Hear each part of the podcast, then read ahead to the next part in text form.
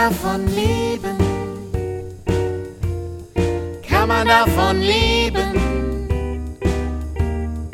Kann man davon leben? Oder geht das eher nebenbei? Heidi Dai und Rock'n'Roll. Kinderliedermacherin, Beruf oder Berufung? Alles, was interessant ist rund um Kindermusik und Kinderlieder. Yeah.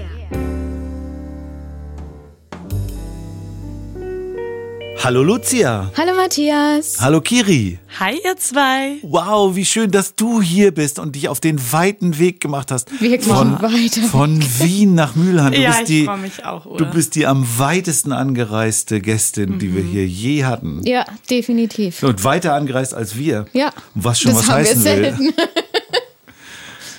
Toll, Der dass Weg du war mir nicht zu weit. Toll, dass du da bist und ich freue mich total. Wir freuen uns total auf das Gespräch. Lucia, entschuldige, dass ich dich noch einmal mit diesem Thema nerven muss, aber hast du Ja. schon mal daran gedacht, eine richtige CD aufzunehmen? Soll ich ehrlich antworten oder flunkern? Ich hätte sonst eine Idee dafür, aber antworte erst mal ehrlich. Oh, langweilig. ja, äh, natürlich habe ich darüber schon nachgedacht. Ist doch wohl logisch. Und woran Ich, scheitert es, dass du das nicht gemacht hast bisher? das kann ich dir nicht, nicht so genau sagen. Also es kommen immer wieder Fragen. Also meistens, muss ich ganz ehrlich gestehen, fahre ich von unseren Podcast-Treffen nach Hause und sage so, und jetzt machst du es einfach, jetzt machst du eine CD. Tu es. Und leider, das ist der Nachteil, treffen wir uns immer so weit weg von meinem Zuhause, dass ich auf der Fahrt nach Hause schon wieder alles so zerdacht habe, dass ich es doch nicht mache. Was sind denn die Hauptgegenargumente, eine CD zu machen für dich? Also einmal, dass ich nicht weiß, welche Lieder drauf sollen. Da kann ich mich nicht entscheiden und ich habe ja inzwischen schon so viele und dann stelle ich mir so Fragen, soll ich, ich denke mir auch gerne Geschichten aus, soll ich mir eine, eine ganz neue CD ausdenken mit Geschichten drumherum, soll ich Lieder nehmen, die gut funktionieren bei Live-Konzerten und die auf eine CD packen und dann ist es auch immer noch der Kostenfaktor, dass ich mir überlege, ja, ich habe ja alle Lieder, kannst du bei mir anhören über die, die Streaming-Anbieter. Rentiert sich eine CD überhaupt noch, da so viel Geld in die Hand zu nehmen? Und da hätte ich eine Idee für dich. Ja, ich weiß Rentiert, auch, wo, wo du... rentiert sich eine CD? Warum lässt du dir die nicht einfach im Voraus bezahlen von den Leuten? Das kann man nämlich zum Beispiel über Fundraising machen. Ja, Und ich kenne jemanden, ich weiß, dass ich... Die- ja, ich weiß, aber, aber irgendwie... Ich bin, in der Hinsicht bin ich, glaube ich, wirklich bescheuert erzogen. Ich will nicht betteln. nee, aber, aber, aber ist, so fühlt sich das für mich so ein bisschen an. fühlt ich weiß, das- dass es nicht so ist, aber fühlt sich das wie Betteln an, Kiri?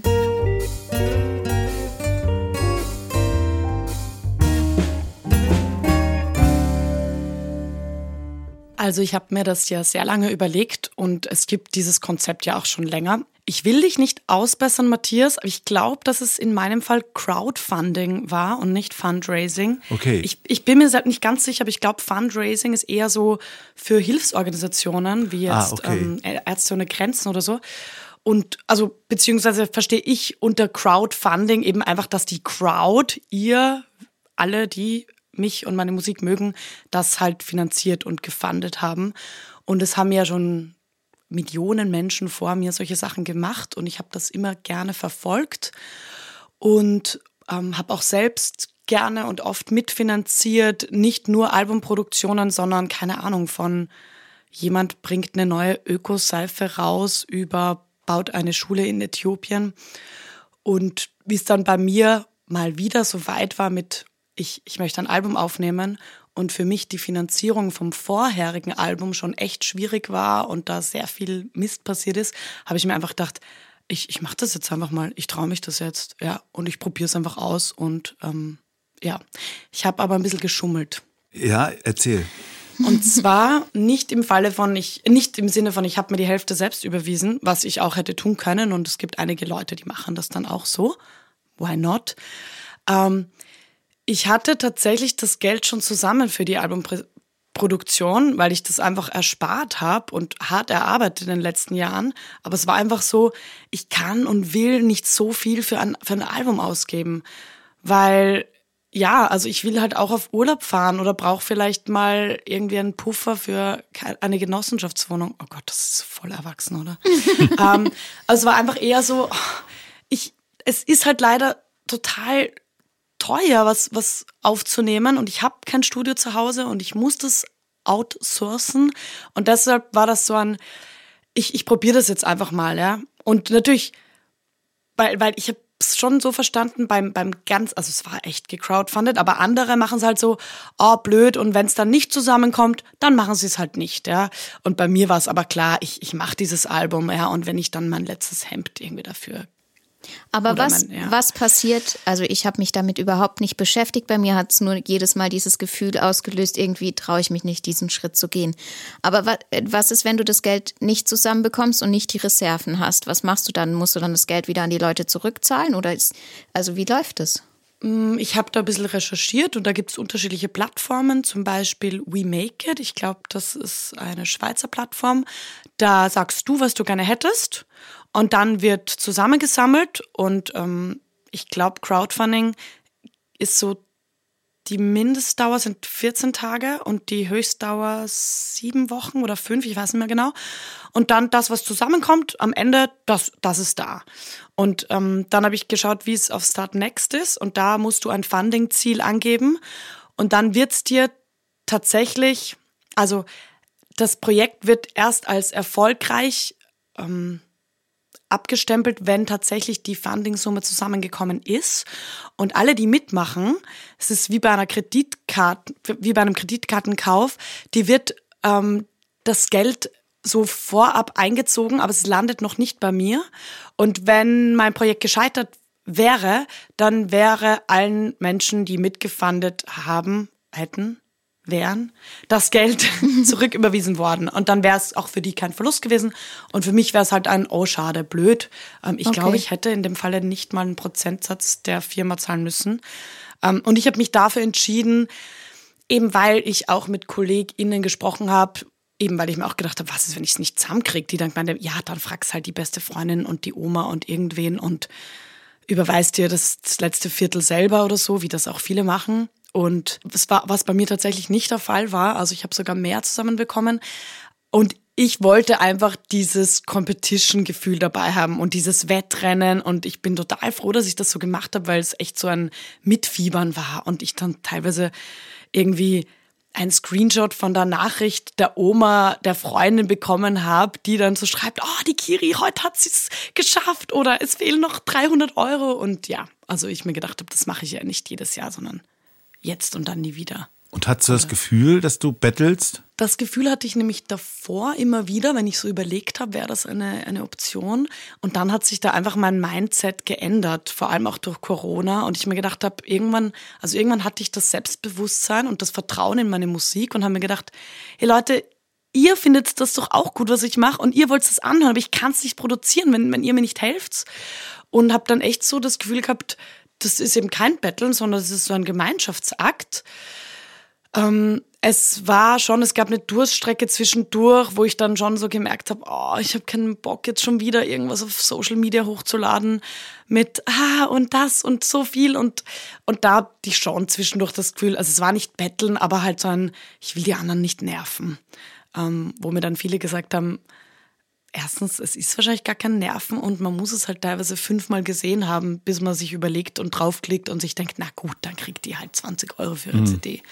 Also ja, von diesem Betteln habe ich mich dann eigentlich ein bisschen verabschiedet und was ich jetzt eigentlich ganz spannend finde, ist eher, dass ich das Gefühl habe, es geht in eine ganz andere Richtung in, in der Kunstbranche. Und ich weiß nicht, ob ihr das, dieses Patreon kennt, mhm. wo nee, man ja quasi ein, ein Abo von einer Künstlerin oder einem Künstler hat und quasi deren Alltagseinkommen mitfinanziert, wo ich auch so merke, dass das geht sich für mich noch gar nicht aus irgendwie. Aber das habe ich mir damals beim Crowdfunding auch gedacht. Also aber du hast ja. dann auch Konzerte von dir sozusagen angeboten, oder? Für die Spende. Ich habe, ähm, ja, also es war, ich habe da viel recherchiert und geschaut, was die anderen machen. Und ich bin halt so eine ganz oder gar nicht Person. Und ich habe mir gedacht, wenn ich das mache, dann will ich das richtig cool machen und mit super tollen Goodies, die man bestellen kann. Und das war so wie so ein richtig schöner kleiner Online-Shop.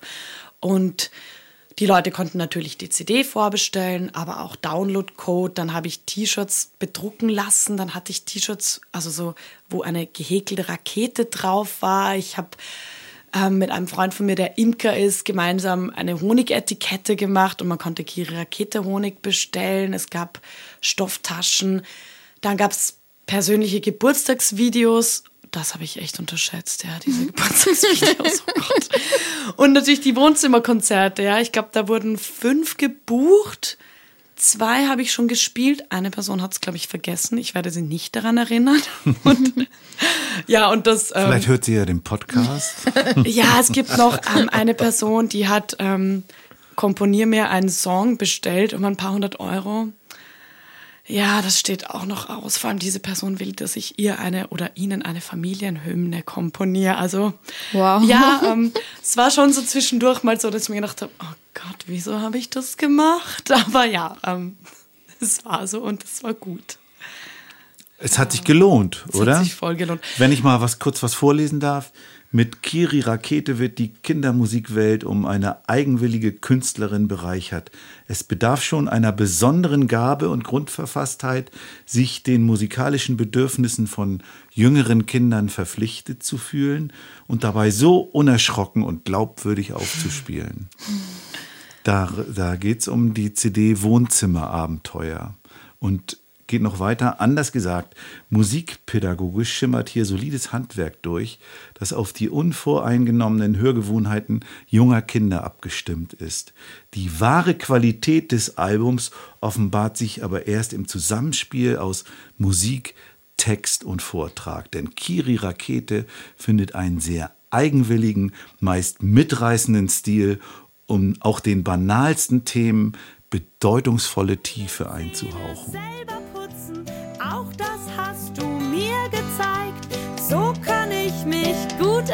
Entwickeln, weil mein Selbstvertrauen steigt.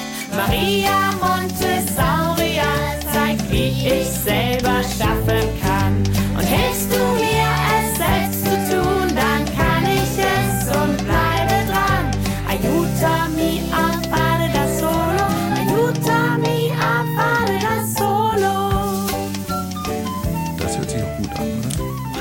Das hört sich sehr gut an. Weißt du, wer das geschrieben hat? Thomas Hartmann. Richtig.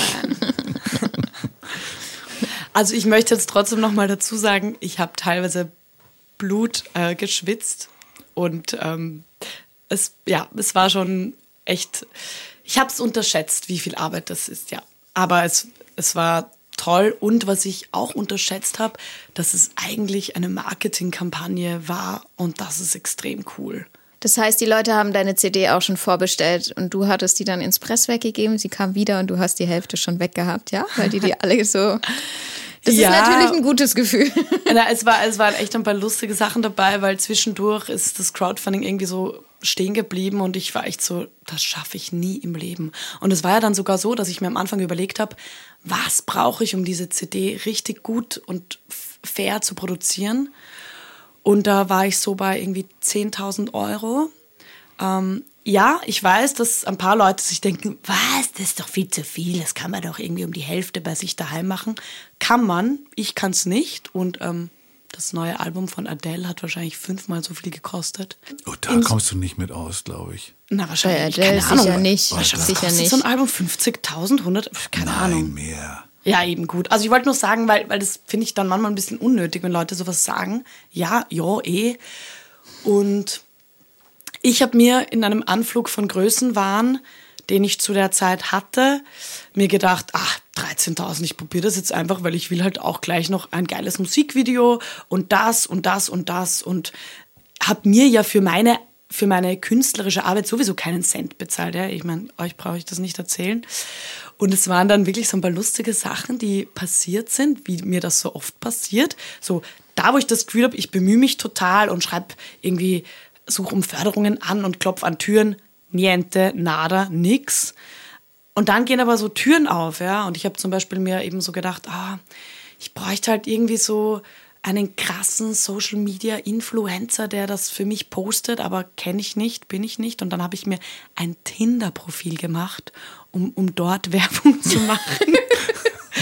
Ähm, ja, meine Tinder-Karriere hat dann nicht so lange gedauert, weil ich wurde sehr schnell gesperrt. Und dann. Hey, das ist doch dieses Wischding, oder nicht? Ja, das ist eigentlich zum Online-Daten. Und ich habe mir so gedacht, ich, ich stelle da halt mein schönstes Foto hin und mache dann einen Link zu meinem Crowdfunding. und ähm, ja, das hat nicht so gut funktioniert. Und dann, ein paar Tage später, habe ich eine E-Mail bekommen von einer Person, ich weiß eigentlich bis heute nicht, wer das ist, und war dann eine ganze Woche in ganz Österreich in den öffentlichen Verkehrsmitteln auf, dem, auf diesen Infoscreens und es wird irgendwie mein Projekt oder ich als Künstlerin mein Projekt vorgestellt. Keine Ahnung, ob mir das jetzt wirklich was gebracht hat, aber ja, ich glaube halt, so, so ein Crowdfunding-Projekt, wo irgendwie gern die Leute dabei sind und auch irgendwie dann ja irgendwie ein gutes Gefühl haben und sich denken, oh, ich habe dazu beigetragen, dass das erfolgreich ist.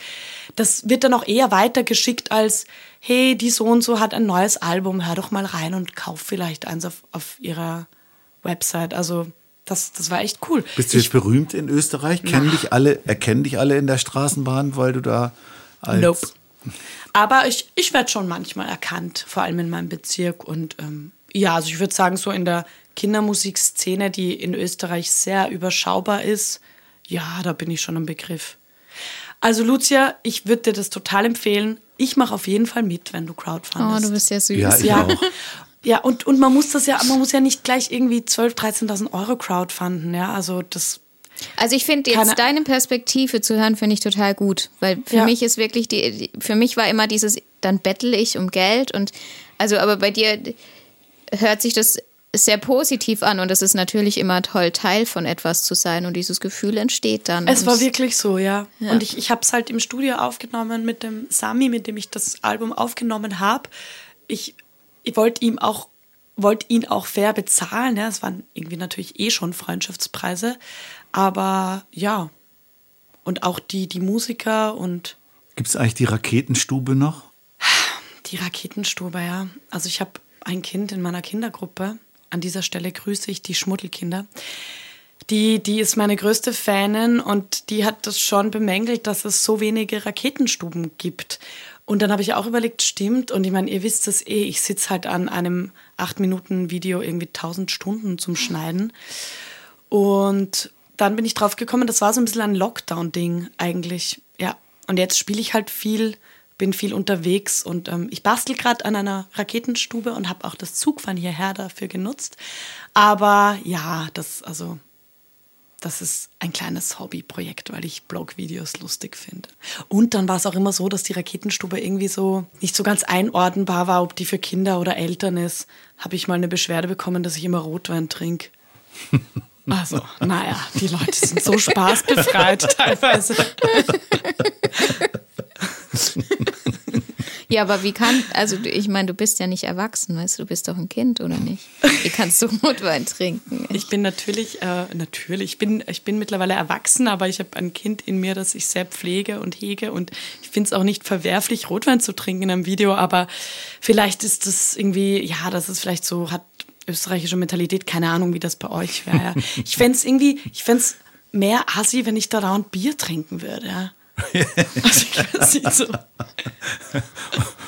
Oder Korn?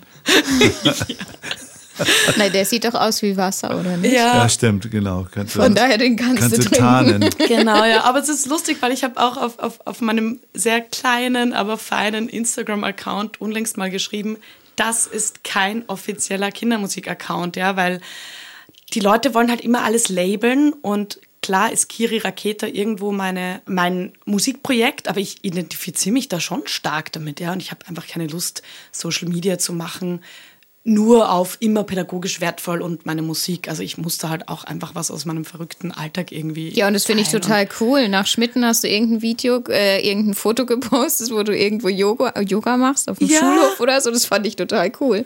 Ja, und ich will halt auch gerne zeigen, wie, wie das Leben ist. Und es ist oft einfach ein Spagat zwischen, ja, ihr wisst es eh, ihr habt ja auch Kinder und ähm, Aber ich zum Genau. Beispiel, ich hatte den Mut nicht. Ich habe mich dafür entschieden, wirklich nur noch Sachen zu posten, was die mit ich meiner auch, Arbeit zu ja, tun haben. Was ich auch toll finde, ja. Weil ich so oft dann Nachrichten, wenn ich irgendwie mal was gesagt habe in der Story, wo es mir nicht so gut ging und dann habe ich Nachrichten gekriegt, weil sich Leute Sorgen um mich gemacht haben und es war dann Hast- eher, also und es gibt ja, es gibt ja einfach mal Tage, da geht es einem nicht so gut und dann geht aber davon nicht gleich die Welt unter. Hast du eigentlich auch mal sowas so wie äh, Mobbing oder, oder Cybermobbing erlebt? Nein, also die Bemerkung mit dem Rotwein war eigentlich schon das Böseste. Äh, und einmal hat irgendwer so geschrieben, die sollte man mit der Rakete auf den Mond schicken. Und dann, und dann habe ich mir irgendwann so gedacht, es hat mir mal wer gesagt, dass eigentlich allein wenn ein Mensch sich die Zeit nimmt, einen Kommentar zu schreiben und selbst wenn es ein, ein, irgendwie ein fieser oder ein unguter ist, zeigt das, dass das, was du machst, nicht wurscht ist, weil sonst wäre es der Person wurscht. Und das versuche ich mir mitzunehmen. Und natürlich ist es auch so, ja, je mehr Leute einen kennen, desto mehr Leute finden einen auch ähm, nicht so toll. Und ähm, gerade als Künstlerin, es fällt mir selbst extrem schwer, muss man, und es ist so wichtig, diesen Anspruch abzulegen, dass es allen gefallen muss, weil wenn es allen gefällt, dann ist es wahrscheinlich eigentlich scheiße, was man macht. Und das versuche ich mir so mantrahaft immer wieder zu sagen, ja. Machst du die, deine Songs auch in der, in der Kita? In, bei den Schmuddelkindern? Nee, wie heißen die? Also Kita, für, für meine österreichischen HörerInnen, Kita heißt Kindertagesheim oder Stätte? Kindertagesstätte. Städte. Genau, bei uns heißt das immer noch Kindergarten, was ich sehr viel, sehr viel schöner finde. Oder es, wobei Ich manche finde sagen auch, pädagogische finde auch. Aber es gibt da, Genau. es gibt da Unterschiede. Kindergarten ist nur bis zu einer, äh, also das sind nur die drei bis Okay. sechsjährigen. Ja, das dann gibt es die recht. Krippe von hast eigentlich 0 recht. bis 3 und dann gibt es die Kita, da ist alles drin. Ähm, Ja, aber Kita ist so, Kita finde ich auch so ein, äh, wie soll man sagen, so einen bürokratischen, technokratischen Begriff. Kindergarten ist für mich ja, aber so Ki diese, diese Kindergarten Idee. wird mit Kiga abgekürzt. Das finde ich auch nicht cool. nee, würde ich ja auch nicht abkürzen. Ich mache es manchmal, ja. Also ich arbeite in einer Kindergruppe, da sagt man bei euch Kinderladen, was ich auch ein sehr weirdes Wort finde. Weil in einen Laden geht man rein und kauft was Ja, rein. kannst du ja, aber Kinder das, das, kaufen. das ist ja historisch begründet, weil die, die ersten Kinderläden, das waren ja Elterninitiativen in den 70er Jahren, die wurden tatsächlich, äh, da haben die so alte Ladenlokale genommen so. und haben das tatsächlich darin gemacht. Okay. Und deswegen heiß, heißen die eigentlich Kinderladen. Aber ist es nicht eigentlich eine, eine Elterninitiative? Genau. Ja, ja, also genau. so kenne ich Das- das, das- weil Kinderladen Ja, habe ich auch ich nicht arbeite auch in einer elternverwalteten Kindergruppe. Und was war deine Frage, ob ich meine, meine Lieder dort spiele? ja. Ja. Nicht die ganze, also nicht den ganzen Dienst durch, sechseinhalb Stunden. Aber ja, ja, doch auf jeden Fall. Ja. Also profitieren die auch. Alle? Alle Lieder? Alle, spielt von dir auf spielst du auch My Baby Went to Cuba da? Na, ähm, aber zum Beispiel, wie mein wie Wohnzimmerabenteuer neu rausgekommen ist, da wollten die das oft hören. My Und Baby Went to Cuba? Das das Album und dann Ach war so. das auch dabei. Ja. Ja. doch, stimmt, ja. Nein, My Baby Went to Cuba habe ich auch zum Beispiel noch nie live gespielt und ich glaube, ich werde es auch nicht live spielen. Ja. Ist ja auch ein bisschen aus der Art geschlagen, sag ich mal, oder? Ja, also ich weiß nicht, was du mit Art meinst. Du meinst jetzt die klassische Art des Kinderliedes. Ja, also Ja, das stimmt, ja. scheint ja so zu sein. Genau. Also, warum ist das auf dem Album? Ja, das ist, weil das für mich ein sehr persönliches Lied ist. Und das. Dann habe ich eben so überlegt, wie könnte das aufs Album? Dann kamen die Strophen dazu, wo es um die Liebeskummer, kranken Meerestiere ging. Und dann habe ich mir gedacht, passt, das geht sich dann schon aus. Und genau, ich finde das auch schön auf einem Album, wenn da mal irgendwie so was, so ein, mal so ein komisches Lied kommt oder ein anderes, ja, genau. My baby went to Cuba like a duba diver dancing to the groove like mangroves on the sea. My baby went to Cuba like a scuba duba duba diver dancing to the groove like mangroves in the sea. Ja, ist auch ein tolles Lied. Ja, und ich glaube, es ist auch wirklich, weil ich, also, Ich finde das ganze Album cool. ich habe früher, also früher, anno dazu mal, Kurz nach dem Krieg damals. Also ich schreibe ja irgendwie Lieder, seit ich ein Kind bin und dann habe ich ganz viele so Singer-Songwriter-Sachen gemacht und die auf irgendwie so Kleinkunstbühnen oder Singer-Songwriter Open Stages gesungen. Hab da nie den Mut gehabt, da wirklich mehr draus zu machen und dann ist mir das mit der Kindermusik passiert. Aber ein Teil von mir, der, der macht immer noch gern diese, diese anderen Sachen. Und genau, ich wollte sogar eigentlich, jetzt fällt es mir ein, ich wollte ein Doppelalbum machen mit einer CD für Kinder und eine für Erwachsene und das aber in einem Album, damit das auch eben dann doch nicht so getrennt ist.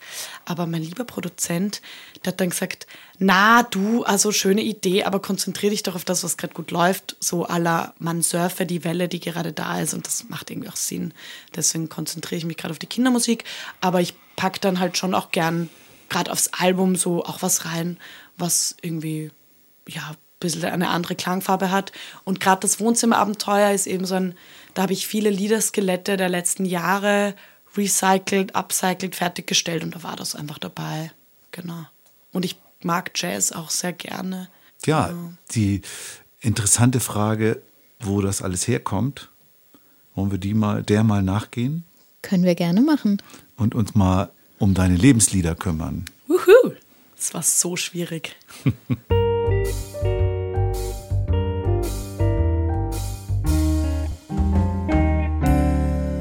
Aber du hast welche gefunden Ich habe ein paar gefunden.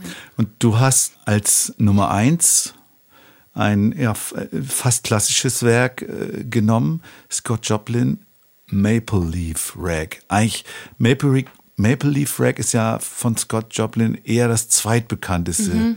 Eigentlich äh, kennt man ja eher The Entertainer. Und äh, warum kommt Aus Tom und Jerry, oder? Kennt man den Entertainer hauptsächlich, oder? Ist es nicht? ist das da? Ich glaube, ja. So die Titelmusik von Tom und Jerry ist der Entertainer. Und wie kommst du zum Maple Leaf Rag? Also, mein Vater hat ganz viel Klavier gespielt oder spielt immer noch und der hat sehr viele Ragtimes gespielt. Klassik und Ragtimes und dann auch Klezmerstücke, wo ich ihn später auch begleitet habe. Und ich habe ich hab echt so überlegt, soll ich ein Ragtime nehmen oder ein ganz klassisches, fast volkstümliches Kinderlied, weil ich mit dieser Musik aufgewachsen bin, plus dann noch Kirchenlieder vom Gottesdienst. Mein Vater ist Pastor und wir sind da jeden Sonntag hin. Also das waren so die, die drei Musikformen, die mich geprägt haben als Kind. Ich war auf keinen Konzerten und wir haben keine Popularmusik gehört. Wahrscheinlich sagt jetzt mein Vater, das stimmt nicht und ich lüge, aber ich glaube wirklich, mich erinnern zu können, dass ich gar nicht wusste, dass es Popularmusik gibt. Und ja, das war echt. Das Wieso gab es bei euch kein Radio oder sowas? Ja, wir haben immer Ö1 gehört. Ich weiß nicht, was, was, Was in Deutschland Ö1? Vergleichbares gäbe. Das ist ein ganz toller Kulturradiosender, aber da spielt es halt auch SWR fast 2 nur zum Oder, Klassik. Beispiel. oder bei uns N, N3 oder NDR 3. Und Und hier glaube ich WDR 5 oder 4? 3, WDR 3 auch. Ja. Ja. Also ähm, Klassik hat mich auch sehr geprägt. Ich habe auch Klavier gelernt an der Musikschule. Es war oftmals eine Ta Tortur für mich. Vielleicht mochte ich auch deshalb die Ragtimes so, weil die ein bisschen poppiger sind. Und ja, also wenn ich den, den Maple Leaf Rag höre, das war, glaube ich, mein Lieblingsstück von meinem Papa, dann, ah, dann geht mir das Herz auf. Das ist so schön. Und unlängst hat er das gespielt und mein Sohn war dabei und ich habe ihn so angeschaut und habe gemerkt, er findet es auch ganz toll. Und das war so ein ganz besonderer Moment, ja. Also das, ja, waren so meine frühen musikalischen Prägungen. Ich habe beim Maple Leaf Rag immer die Assoziation. Ein Freund von mir hat, der hat äh, Sport studiert, ist aber so, ein, was ist eher so ein Leichtathlet oder so, aber musste auch eine Prüfung in rhythmischer Sportgymnastik machen. Und die, also ne, eher so ein steifer Typ wie ich, so vom, vom Äußeren, sportlicher Typ, aber steifer Typ. Und dann hat er sich eben seine Kür, die mussten eine Kür machen, zum Maple Leaf Rag gemacht. Da muss ich immer dran denken, wie er da so mit dem Ball da so rumgegraziert ist. Also ich habe mir die angeguckt. Ja, hören wir mal einen kleinen Ausschnitt aus dem Maple Leaf Rag. Gerne.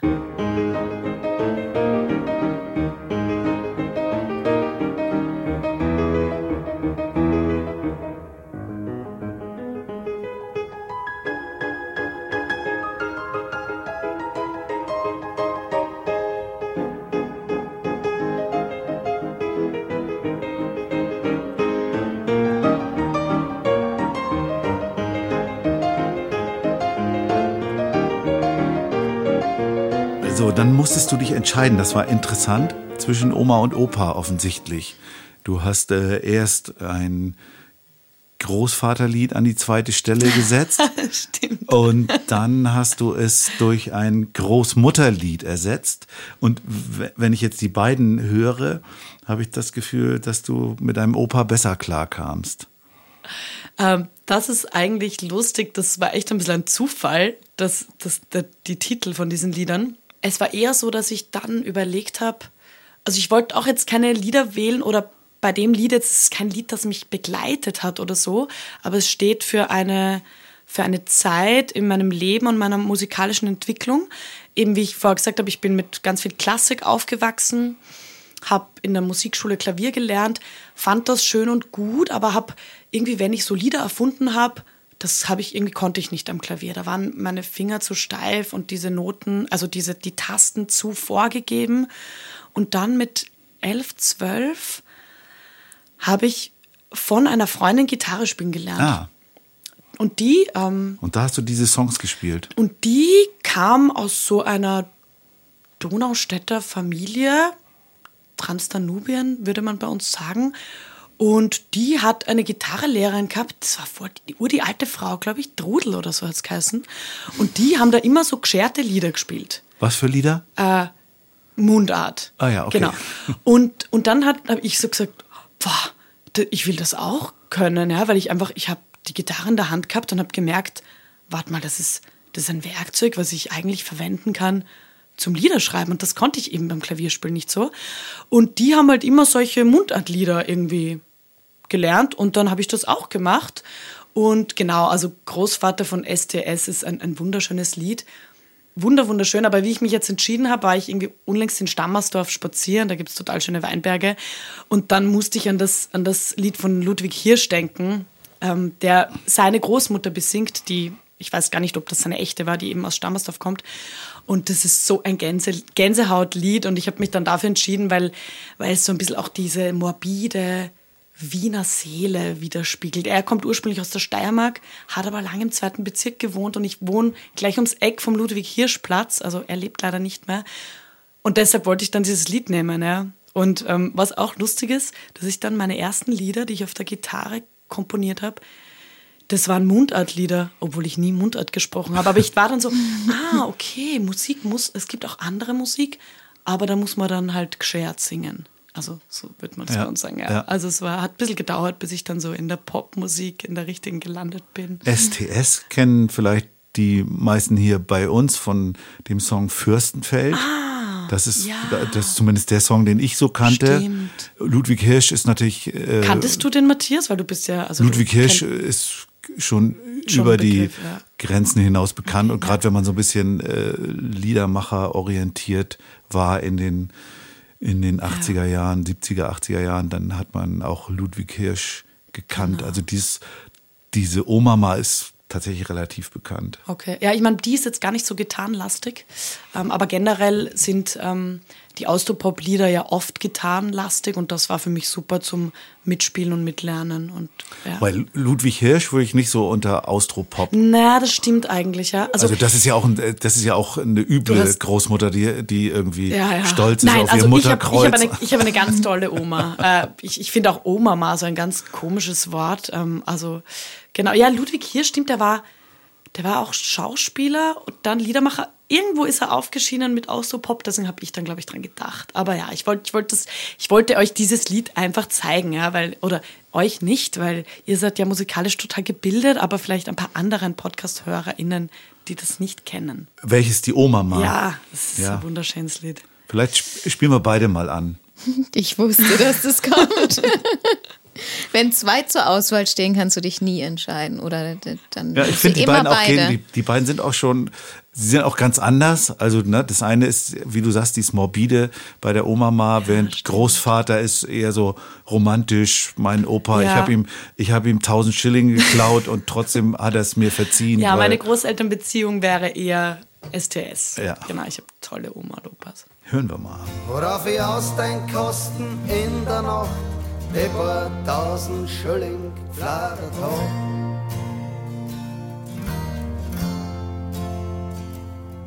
Zum Verputzen in der Diskothek, ein paar Tage drauf, hast mich danach gefragt.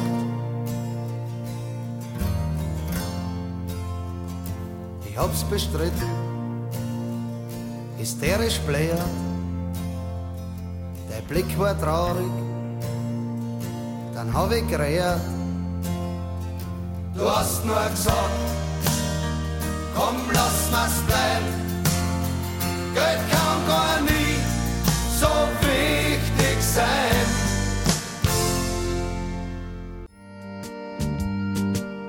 Einmal hab ich's gefragt, wo ist der Opa? Im Himmel auf einem Wolkerl spielt er Geigen. Für Führer, Volk und Vaterland erschossen, aufgehängt und verbrannt, auch das hat sie dem Adolf stets verziehen. Er hat ihr ja als Mutterkreuz verliehen. Die sieben Raben, es waren nur sechs. Die gute Fee, es war der Hex.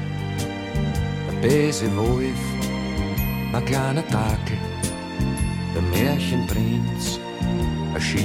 So, als nächstes kommen wir zu einem echten Kinderliedermacher-Innen-Hit, jedenfalls was die Band angeht und auch was den Song angeht, hast du ein Match mit Andreas Schober, denn du hast als nächstes Deine Schuld von den Ärzten ange angeführt. Ja. Ärzte sind ja sowieso, wie sagten die Bobbles noch, Kindermusiker mögen Ärzte. Ja, Weißt du nicht mehr? Nee. Ich habe gerade, die Ärzte sind mir vor allem ähm, in dem Gespräch mit Jochen hängen geblieben. Ja, der hat ja auch ganz viel darüber gesprochen. Für den sind es ja auch die absoluten Heroes. Für dich auch? Ja, zumindest waren sie das ganz lange. Also genau, ich habe dann eben so Gitarrenspiel gelernt und so ein bisschen dieses Liedermachen. Hab dann kurz mal auch Gesangunterricht genommen. Das ging dann eher in die Jazz-Richtung. Hab, und ich hatte immer so ein bisschen einen wilden Musikgeschmack, also so querfeld ein und habe zeitgleich dann den Deutschrock für mich entdeckt.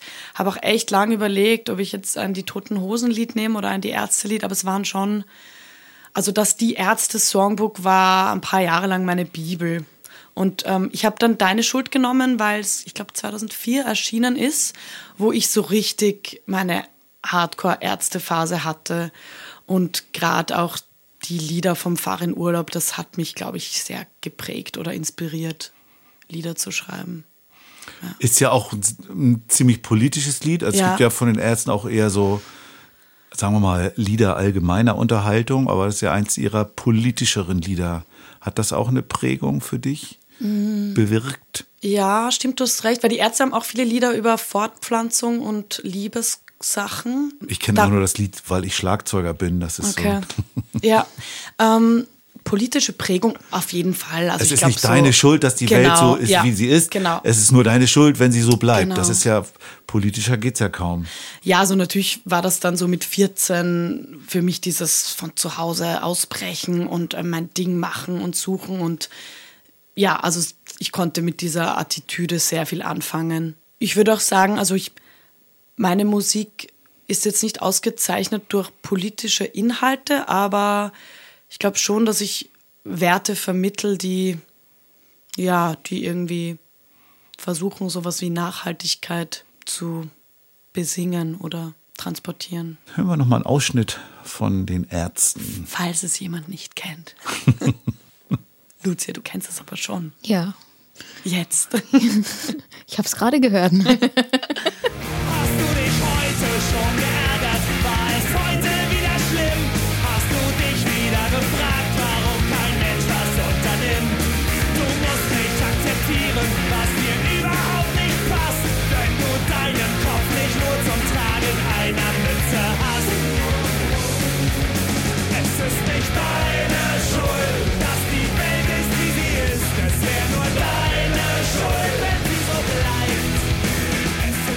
Jetzt kehren wir weit zurück in der Zeit, ins Jahr 1960. Da wurde ein absoluter, ich würde mal sagen, Welthit aufgenommen und in dem jemand etwas über, also überhaupt nichts bedauert. Also du bedauerst auch nichts. Oder was bedeutet Je ne regrette rien für dich von Edith Piaf? Jetzt, ich habe total vergessen, kurz jetzt, welches Lied ich genommen habe und war jetzt selbst voll gespannt. ja, also das ist wirklich so ein bisschen mein Weg, diese Lieder. Und ähm, mit 20, das war nach der Schule. Ich habe eine BAföG gemacht. Das ist so Eine was? Bildungsanstalt für Elementarpädagogik mit Matura. Bei euch würde man Abi sagen. Und war dann so, okay, was mache ich jetzt? Was alle gehen irgendwie studieren, ein paar arbeiten im Kindergarten. Na, das will, will ich nicht. Dann bin ich mal nach Paris, weil ich ähm, mir habe, ich mache mal so ein Jahr als Au pair, weil ich konnte immer gut mit Kindern. Und ja, wollte eben auch immer Französisch lernen, habe da irgendwie auch weit zurück Wurzeln und habe auch, ich glaube, ich habe genau, ich habe in Musik maturiert und habe da eine so eine Arbeit über Edith Piaf geschrieben, weil ich auch dem Chanson immer sehr viel abgewinnen konnte. Das ist ja auch irgendwo so, ja, einfach Liedmachkunst, oder? Ist es? Und ich diese Frau hat mir sehr imponiert, also auch ihre Lebensgeschichte, die kommt ja aus sehr, sehr armen Verhältnissen, die Edith Piaf, und ist eine sehr kleine Person, so von, von, von der Gestalt her, und hat eine Mörderstimme und das fand ich irgendwie sehr schön und hat, steht so für mich für, so ein bisschen für diese Anfang 20er Stimmung, die ich hatte. Also in meinen 20ern. Nicht in- Wobei eben, Ja. das ist ja für, für, Genau. äh, für jemanden, der Anfang 20 ist, zu sagen, ich bedauere nichts, Ja, schon ein stimmt. Bisschen, bisschen, also im Vergleich zu ihr, die am Ende ihres Lebens damals stand. Naja, es war halt schon noch so, ich wollte jetzt nicht La Vie en Rose nehmen, Ja. weil, also ich meine, eigentlich so, ja, das war mir ein bisschen zu, ja, das kennt halt irgendwie jeder, jede. Ja, ich, ich weiß nicht, ich habe auf meiner Klotür auch so irgendein Zitat von Marlene Dietrich, wo, glaube ich, irgendwo sowas steht, das Einzige, was ich bereue, ist, dass ich meine Fehler nicht früher gemacht habe, weil dann hätte ich mehr davon gehabt. Und irgendwie, ja, ich, also ich kann mit dieser Haltung irgendwie allgemein was anfangen. Okay. Es stimmt, es gibt ein paar Sachen in meinem Leben, wo ich mir denke, na, das würde ich jetzt echt nicht nochmal machen. Ja. Aber generell habe ich diese Haltung, wenn, wenn, wenn Mann oder Frau aus einem Fehler etwas lernen kann, dann ist es, sollte man es eher als Erfahrung abstempeln und nicht als Fehler. Aber ich habe bei dem Lied jetzt gar nicht so auf den Text eigentlich geachtet, sondern eher auf das Gefühl, was vermittelt wird und die, die Interpretation. Also ja, ihre künstlerische Interpretation. Ich glaube, es hat ja auch nicht sie geschrieben. Es hat ja auch der Nee. Yves Montand hat es mal auch gesungen und so. Ich weiß gar nicht. Ja, aber ich, also es waren, Wie heißt er waren nochmal? Bitte? Yves, wie heißt der noch? Jetzt habe ich es vergessen. Yves Montand heißt, Heißt er Yves, eh? Mo- heißt ja, Yves Montand, glaube ich. gehabt, Ja. Genau. ja, die Edith. Die Edith. Die Edith. Ja, ich habe auch so ein, so ein bisschen so, ein, so eine frankophile Seite in mir und Hören wir mal rein.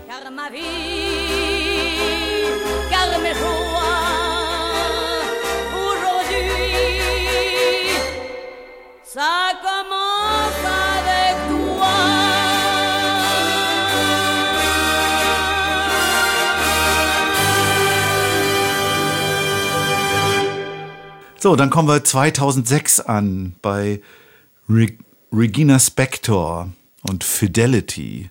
Ich kenne eigentlich nur High Fidelity, aber Regina Spektor. Eine der wahrscheinlich most underrated ähm, Artists unserer Zeit, wie ich finde. Und deshalb wollte ich sie auch ins Boot holen, weil sie großartige Musik macht und ihr Album Begin to Hope, wo das, das eben erwähnte Lied oben ist, das ist wirklich ein Album oder auch ihre Musik, die mich seit, ja, ich weiß nicht, 15 Jahren begleitet und in allen emotionalen Höhen und Tiefen irgendwie für mich da war.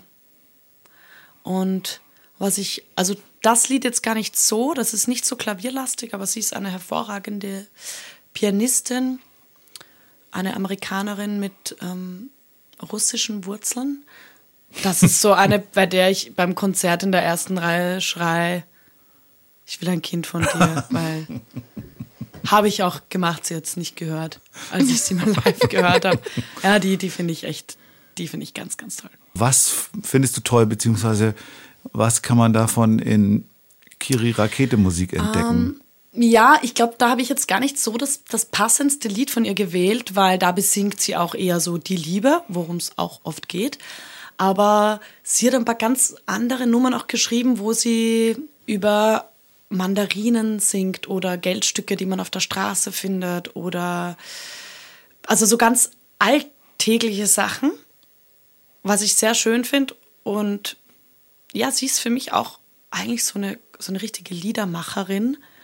Und meine Lieder entstehen oft im Alltag, Ah, aus so ganz banalen Situationen. Und deswegen glaube ich, dass ich da so, dass ich da, ja, dass ich mich ihrer Musik sehr verbunden auf der fühle. Baustelle. ja. ja. Wobei das Baustellenlied, das ist entstanden, weil ich Yoga machen wollte im Lockdown und die ganze Zeit überall Spielzeug war und die ganze Zeit irgendein kleiner Bagger auf meiner Yogamatte lag. Und Ich dachte, weil vor der Tür eine, äh, eine Baustelle war und du so genervt ja, die gab es warst. natürlich auch. Ja. Da mit der Baustelle hast du mich zum Stop-Motion-Videos machen gebracht. Ah, ja. Das ist auch ein richtig cooles Video. Ja, hat Ja. irgendwie mehrere Tage und Nächte gedauert. Das und das habe ich dann hinterher auch festgestellt, dass es doch recht mühsam ist. ja. Schieb, schieb, schraub, schraub, schaufel, schaufel, heben.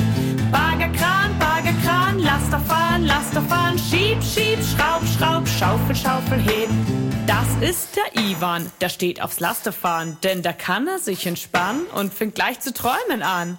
Das ist Opa Fritz, der hat eine Walze ohne Sitz und deshalb fährt er gern im Stehen. Das ist witzig anzusehen. Ba, ba, ba, da, ba, ba, ba, da, da. Ba, ba, da, Baustelle.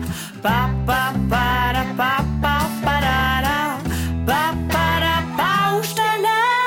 Und was mir ja meine Familie bis heute nicht ver verzeiht, dass ich ihnen den Schokokuchen, den wir da stundenlang angegriffen und fotografiert haben, so ein paar Tage später bei einem Familienessen einfach serviert habe. Mit extra viel Schlagobers, weil er war schon sehr trocken. Aber dann sagt irgendwann meine Cousine, sag mal, ist das der aus dem Video? Und ich war so, ja, wir können doch kein Essen wegschmeißen. Also wer das Video nicht kennt, soll sich's anhören. Jetzt, Äh, hören wir, jetzt hören wir aber erstmal Re Regina, sagst du? Genau. Regina Spector. Fidelity. I hear in my mind all of these voices. I hear in my mind all of these words. I hear in my mind all of this music, and it breaks my heart.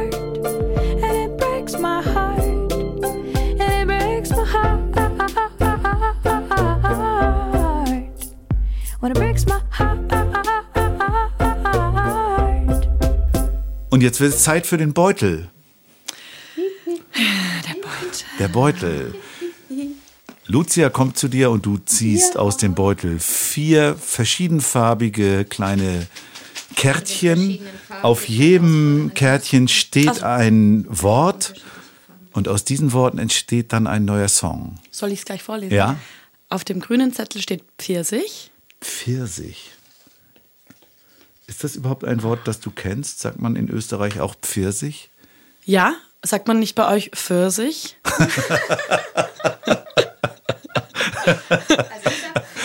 Okay. Wie sagst du? Pfirsich? Und dann, deswegen glauben Kinder da immer, dass es An und Pfirsich heißt. Ach so. Äh, auf dem blauen Zettel steht Longboard. Das ist so ein Skateboard. So eine Art, oder? Okay. Achso, Mist, ich, hab, ich darf nicht zwei grüne, gell? Du musst leider an Auf dem gelben Zettel steht Kirschrot. Auf dem pinken Zettel steht schnell. Das war's schon, oder? Das war's schon. Ja, super. Wir haben vier Worte: Pfirsich, Longboard, Kirschrot und schnell. Und da gegenüber von Kiri wartet schon die Gitarre, die sie jetzt gleich vermutlich ergreifen wird, Oder Um- davon läuft. um aus diesen vier Worten einen spontanen Song entstehen zu lassen.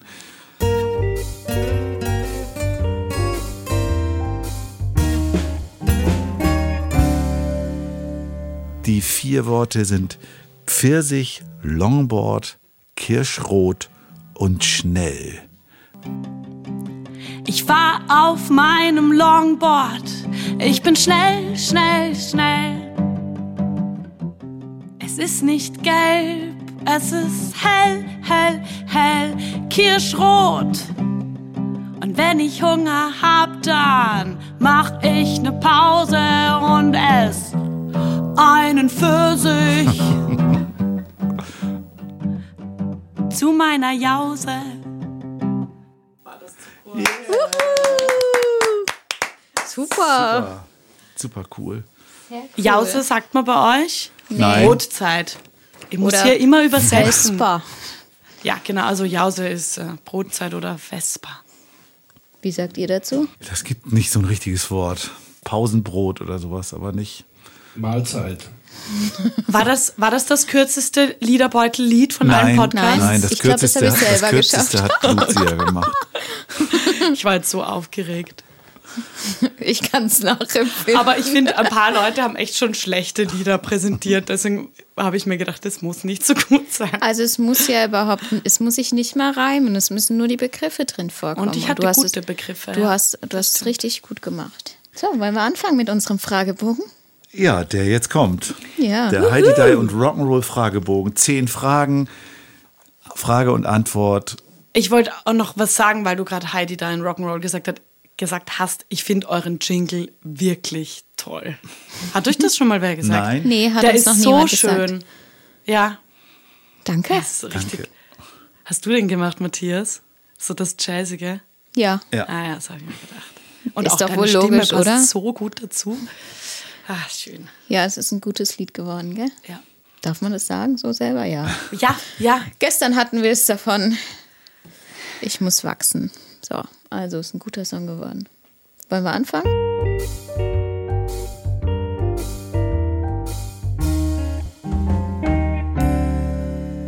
Also du fängst an. Wer fängt an? Na du, wer sonst? Kiri, was war dein erstes Kinderlied, was du geschrieben hast? Willkommen in der Eiszeit, wo es nimmer friert und schneit. Das ist jetzt mittlerweile die Klimawandelversion, ja. Äh, ja, Eiszeit war so mein erstes offizielles, richtiges Kinderlied, das ich aus eigenen Stücken geschrieben habe.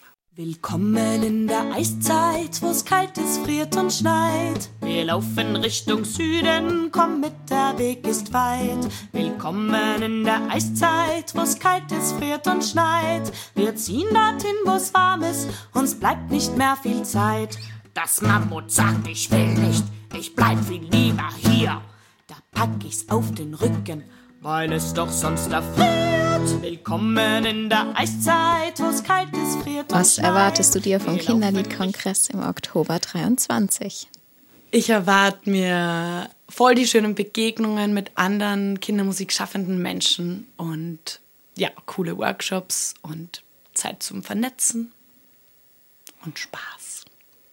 Du bekommst 100.000 Euro. Was würdest du damit machen? 100.000. Ich glaube, ich würde mir irgendwo so ein mini kleines Grundstück kaufen, wo ich ein Tiny House draufstellen kann. Und dann würde ich. Geht sich das aus mit 50.000? Na, never. Okay. Na, im Moment wahrscheinlich Dann kaufe ich nicht. mir nur so ein Billigsdorfer Grundstück, vielleicht so im Burgenland oder so, wo keiner hinziehen will oder so. Und dann, dann baue ich halt nur eine Jurte. Und dann würde ich, würde ich den Rest in ein kreatives, cooles Projekt investieren. Irgendwie mal einen, einen Film machen oder so. Und einfach mal gemütlich arbeiten ohne Stress. Ein Film, ja, Film ist super. Ja. Hatten wir auch noch nicht, oder? Doch, äh, Erwin Grosche wollte auch einen Film Ah ja, machen. Ich stimmt. glaube, ich Ja. würde einen Film machen, ja. Über welches Thema, das du noch nicht bearbeitet hast, würdest du gerne mal ein Lied schreiben? ganz komischerweise habe ich gerade das Wort Geburt im Kopf, aber ich, ich glaube, also eigentlich habe ich nicht vor, ein Lied darüber zu schreiben, aber irgendwie, weil, weil es ist gerade so aufgeploppt. Ja, keine Ahnung. Na, kann ich jetzt echt nicht sagen. Ja, wir Fa Fahrradfahren. Ich mag unbedingt bald jetzt dann mal ein Lied übers Fahrradfahren schreiben. Weil ich selber so gern und viel radel. Fahrradfahren macht ja glücklich, habe ich das schon mal gesagt? Das stimmt, das stimmt wirklich. Ich glaube, in Frankfurt hast du das. warte, da haben wir vier Folgen aufgenommen. Ja, viermal gesagt, mindestens. Und ich habe unlängst beim Schwimmen schon den Refrain komponiert. Also ja, Fahrradfahren. Beim Schwimmen. Ja, so. Also ja, das ist eigentlich komisch, okay. Beim Schwimmen, da, da ploppt bei mir sofort aus, wie wir im, im Schwimmbad waren. Wo war denn das? Zusammen Oh. und du durch diese Gegenstromanlage geschwommen bist und immer gesungen hast, na klar, kleiner Biber, du schaffst das. Ja, stimmt, das war schön. In, in Andalan war das. Oder? Anderlan, ja. ja. In, war das in Nassau? Ja, genau. Ja. Das war Ferris Kindermusikfestival. Ja, stimmt. Eigentlich komponiere ich oft beim Fahrradfahren. Aber komischerweise, das Fahrradlied ist mir beim Schwimmen eingefallen. so ist das halt manchmal. So, so hängen die Dinge dann doch Genau. irgendwie wieder zusammen. Oder auch nicht. Was bedeutet das Netzwerk Kindermusik für dich? Für mich ist das Netzwerk ein riesengroßer Segen und ein Geschenk, weil ich so ein bisschen als Alleinkämpferin in Österreich, so oder so habe ich mich irgendwie länger gefühlt in Wien, ganz tolle Menschen kennengelernt habe, wie zum Beispiel euch oder auch Matthias. Du hast mich ähm, gebucht für dein Festival, da hatte ich noch nicht mal eine Website. Ja. Und ähm, also für mich waren es ganz tolle Begegnungen oder sind und einfach Erfahrungen austauschen und gemeinsam schöne Sachen auf die Beine stellen. Welchem Genre würdest du dich zuordnen? ich bin immer so ein bisschen anti-Genre, aber die anderen ordnen mich dem Singer-Songwriter-Pop zu. Und damit kann ich ganz gut leben, wobei ich immer noch das Lied, äh, das Wort Kinderliedermacherin sehr gern habe. Und Sängerin, ja, aber das ist ja auch dabei. Eine unerwartete Verwerfung im Raumzeitkontinuum ermöglicht es dir, die etwa 20-jährige Kiri zu treffen. Was rätst du ihr? Also, was würde ich ihr raten? Ich glaube, ich, ich würde ihr sagen, es ist alles nicht so schlimm. Es wird besser. es wird ein bisschen besser, ja. Was ist deine wichtigste Fähigkeit, die dich in die Lage versetzt, Kinderlieder zu schreiben? Ich glaube, es ist mein Euphorievermögen, also oder Begeisterungsfähigkeit wäre ein normaleres Wort dafür. Und ja, ich habe das Gefühl, ich kann denen echt gut auf Augenhöhe begegnen. Ich mache das auch tatsächlich so oft ich kann und mein Rücken es mir erlaubt, dass ich einfach so ein bisschen in die Knie gehe, wenn ich mit Kindern rede. Einfach damit wir uns auf Augenhöhe begegnen. Du bist mit einer Zeitmaschine in die Vergangenheit gereist, denn du bist eingeladen zur Party bei den Cashs. Es sind viele Größen aus der Popwelt dort, unter anderem Scott Joplin, Edith Piaf, die Ärzte, STS, Ludwig Hirsch und Regina Spektor. Im Hause Cash ist es üblich, sich als Neuling mit einem Lied den Eintritt zu verdienen. Deshalb bitte Johnny Cash, dich nach dem Essen eins deiner Lieder vorzutragen. Welches spielst du? Ich glaube, ich würde Hey Du spielen. Das ist so mein Konzert-Opener auf dem Album Lebensfreude, das erste Lied, wo ich mich vorstelle. Ja irgendwie naheliegend, oder? Es hat auch eine sehr schöne Melodie. One, two, three. Hey du, wer bist denn du? Das frag ich mich und frag mich, wie's dir geht. How do you do? Ça va und komme stai. Ich bin so frei, dich einzuladen. Komm doch mit auf diese Reise. Wir machen jetzt Musik mal eher laut, mal eher leise. Ich hab in meinem Handgepäck ein bisschen Brot, ein bisschen Speck und auch eine Trompete. Ich bin Kiri Rakete. Du sitzt in einer Talkshow und wirst gefragt, Kinderlieder, kann man davon leben? Was antwortest du? Ja, geht sich, geht sich aus. Nicht immer gut. Ähm, also ich habe auch noch einen, den Brotberuf als Pädagogin, den ich sehr liebe und auch nicht an den Nagel hängen möchte, aktuell. Aber da mache ich nur ein paar Stunden. Und ja, also ja doch, ich glaube, selbst wenn ich es gerade gar nicht machen würde, wird sich ausgehen, aber, aber nicht besonders lukrativ, ja. Kann man davon leben? Ja. Damit wären wir schon am Ende des Fragebogens. Und vom Podcast? Oh, das war voll schnell. Ja, es geht immer dann ziemlich schnell. Vielen Dank, dass du dich auf den langen Weg gemacht hast und dich uns ausgesetzt hast und dich unseren Fragen geöffnet hast. Und dass du so weit gefahren bist, um hierher zu kommen. Ja, danke euch für die Einladung. Mir hat es voll viel Spaß gemacht und auch dieses fünf Lieder aussuchen, das ist voll, voll die schöne Sache und das empfehle ich jeder Hörerin und jedem Hörer. Das ist echt schön. Ja, das für äh, sich da, zu machen. das finde ich auch äh, cool.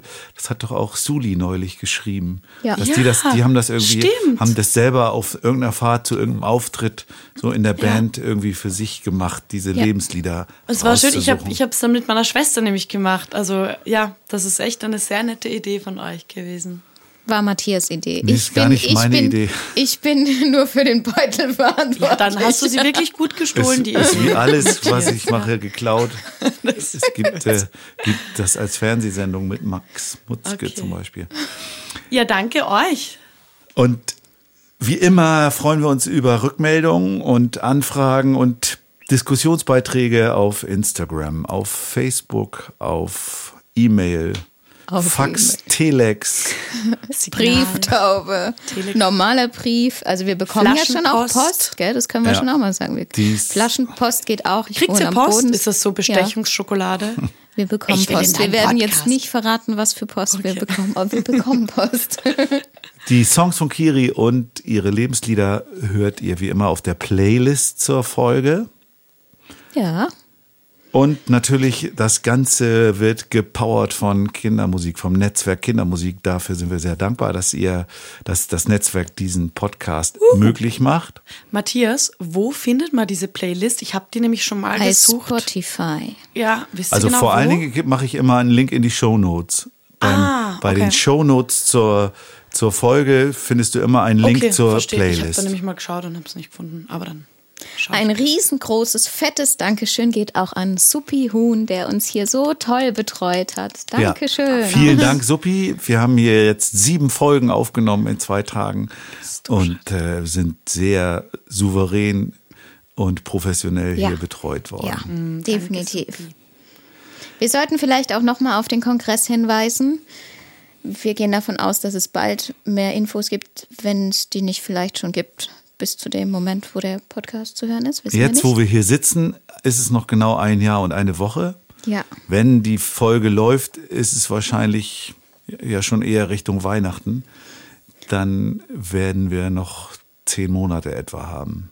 Also schaut vorbei, schaut, ob es Infos gibt und meldet euch an. Auch da gibt es natürlich die Links äh, auf der, in den Shownotes zur Kinder Kinder e.V. Homepage und Anmeldeseite für den Kongress und auch zum kindermusik.de. Sollen wir eigentlich mal verraten, wo wir als nächstes hinfahren? Wo fahren wir denn als nächstes hin? Weißt du es denn? Wir fahren nach Halle. Ja, wir fahren zu Toni Geiling nach Halle und haben auch dort wieder tolle Gäste. Ja, das ist schon wieder ein vollgepacktes Programm, glaube ich. Ja, Aber es gibt, sind noch weitere äh, Touren geplant äh, Richtung Hannover, Richtung Bremen. vielleicht auch noch mal in den Süden, damit ich nicht so weit fahren muss, wer Ja, weiß. so vielleicht Ihr so. könnt auch mal nach Wien kommen, nur so auf einen Café. Podcast haben wir jetzt eh schon gemacht. Ja. Also unser, unser nächstes Treffen findet in Halle statt und bis dahin hört euch alle Podcasts an, lasst es euch gut gehen.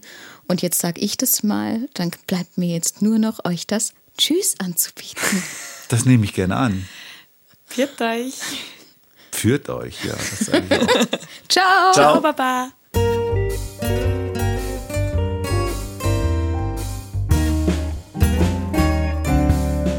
Kann man davon leben? Kann man davon leben? Kann man davon leben? geht das eher nebenbei.